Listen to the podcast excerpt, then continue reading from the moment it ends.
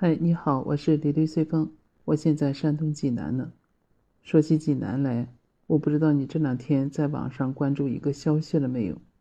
我今天才在网上看到的。哎呀，看了以后让人心情特别不好，非常难过，也很伤感，而且很气愤。它就发生在我身边这座城市，而且已经十几天了，我之前都没有听说过，今天才看到，就是在前两天九月十号吧，中秋节和教师节的那天晚上，山东艺术学院。一个十九岁的男孩子叫高燕的，因为受不了他们班主任老师长期的这种言语辱骂和不公平的对待吧，就选择在中秋节的那天夜晚结束了自己年轻的生命。难过惋惜是因为这么年轻的一个生命离我们而去，非常的可惜。还有就是考虑到他父母的那种感受了吗？会是得多难过呀！多悲伤呀！好不容易辛辛苦苦养育培养大了，就这么走了。关键是我看到网上有他的朋友嘛，是这样说的：他说高燕平时吃饭都慢吞吞的，一瓶敌敌畏，两瓶安眠药，一盒头孢，一瓶白酒，还有两瓶啤酒。他说我想象不到他当时全部吞下去得用了多久。这中间这个过程会有多难熬啊？他说：“我不敢去想失去意识的那个前几秒，他有没有想明白，为什么一个本该受人尊敬的那个职业，却变成了手拿利刃的刽子手？但他也说，似乎知道他当时那么绝望，那么多药，一定有机会是停下来的，他就是不想活了，他就是一点儿都不想活了。哎呀，看到这个我。”就觉得真的让人受不了，十九岁的孩子就这么决绝的离开了，为什么呢？其实这个叫高燕的男孩子还是很优秀的呢，他是山东艺术学院二零二零级舞蹈表演专业的一名学生，二零零三年一月二十五号出生的，才十九岁啊。二零二零年就是当年他参加艺考的时候。是河北省舞蹈表演统考全省第一名啊，也是沈阳音乐学院艺考舞蹈表演的第一名，相当优秀了。就在二零二零年九月，他入学的山东艺术学院。在大学这两年多的时间里面，他也多次参加过央视的春晚呀，还有北京的一些大型的节目录制啊，是一个专业非常优秀、学习非常棒的一个孩子。我看视频上，一看也是一个阳光温暖、特别有朝气的一个男孩子。他为什么选择这么决绝的离开了人世呢？其实距离他走已经有十几天的时间了，事情也发酵到现在。我看网上更多的是对孩子的这种惋惜，当然也有一些谣言或者恶意的那种揣测，但更多的人就是为高燕鸣不平的。看网上晒出来的高燕和他朋友微信聊天记录吧。其实，在他走的那几天，或者就在他走的那天晚上，他给他的好朋友们都发了微信，就问他们：“我是你最好的朋友吧？假如有下辈子，或者是下下辈子，我还是你最好的朋友吧？”朋友们都他都表示出了是永远的朋友，也都很疑惑他为什么要那样讲。其实他那时候已经就下定决心要离开他们了，用这种很决绝的方式离开人世，肯定有他承受不了的痛苦吧。按照网上披露的消息，就说主要原因就是他那个所在班级的班主任，因为高燕是普高招进来的，不是那种艺术专业的学生，他这个班主任呢就不是特别喜欢他，就存在一种偏见吧。有的时候，他会当着全班同学的面嘲讽高燕，在课堂上用各种脏话，还去辱骂打压学生。你们是死了吗？来干什么的呀？就诸如此类的话，并不在少数。期末分组啊，考组合技巧的时候呢，高燕和他的搭档也认真准备，他的班主任老师就嘲讽，并让他们上了最简单的组合，之后给了最低的分数。后来还把他分到了那个 B 班，就是专业能力相对靠后的那个小组。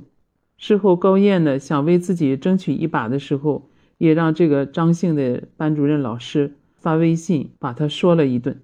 他说：“你自己心里不清楚吗？就是高燕只是想为自己遭遇的不公平待遇发一次声。他清楚什么呀？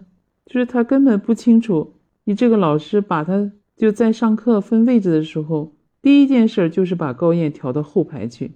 高燕也不明白。”老师无缘由的这种讨厌是从何而来的呢？他也不清楚为什么一个老师就因为自己这个主观偏见呀，就利用手里的权力去不公平的对待他呢？更过分的是，他这个班主任老师还因为说高燕所谓的什么性取向，会当着全班同学的面嘲讽高燕啊！你们去泰国吧，做个手术，我在那边有朋友，可以让你们免费上学。根本就不考虑，也不顾及学生的颜面，就这种肆无忌惮的对学生这种评价，这种冷暴力，你说作为一个十九岁的孩子，他怎么能承受了这种冷嘲热讽和这种压力呢？除了这些事情以外，我觉得还令人挺气愤的，就是出了事情以后，学校没有在官方或者第一时间对这个事情做出澄清，而且高燕的同学也在网上就说。高燕特别热爱舞蹈，她的努力真的不是简简单的一句话就可以概括的。你想，就是一个普通高中生，能够比童子功的学生更优秀，他背后的汗水和泪水，你我可想而知啊。他说，他们全班六十个人，从大一集训课开始，他一直都是站在 C 位的同学，上课练功的时候，他也是站在中把的人啊。对于他们的专业，他真的非常认真努力。就是在大一下学期手骨折、打了绷带石膏的情况下，也是依然坚持上课、排练和练功。大二那年，学院编排参选这个荷花杯舞蹈剧目，高燕依旧是别的老师选中的 C 位啊。除了他这个班主任，其他老师基本都会把高燕排在一个显眼的位置，因为他专业那么好。大家有特别喜欢这么一个小孩，总是把他放在最前面，但就是在他班主任老师那个里，每节课上都被排挤，而且在每一次考试当中都被压分儿。就说这不是伤害是什么呢？是只有一击毙命才是吗？他这个班主任老师就用权力对高燕的这种不公平对待，他不是一次，是每一次，最后让这个十九岁年轻的生命不堪重压。走上了绝路。更让人气愤的是，在这个事件发生以后，高燕的父母也从河北赶到山东来。他们都是非常朴素、善良也老实的人，但是学校将近一周的时间都没有真诚的回应他的父母，也没有进行妥善的处理。而且他当时的那个班主任老师也对他所作所为不予承认，更甚至他们学校的校长。还在网上发文，就说这个新闻开始爆发了，都是因为这些网上的贱民说这样的话，这哪是一个堂堂艺术学校的领导说出来的话呀？真的很没有水平的。更有甚者啊，他们班的同班同学还发了一个小视频，就是在那个视频里面，他们在为他们那个班主任发声辩解。就说和他这个老师没有关系，是高燕自己的事情。看了以后，真的让人很伤心的，特别不能理解。这是他们两年啊，同班同学啊，面对一个年轻生命的逝去，他们不是表现出对于同学的这种生命离世而感到难过，却在那儿公开发表视频来支持他那个班主任老师。不管是什么原因，最起码对生命要有一种尊重吧。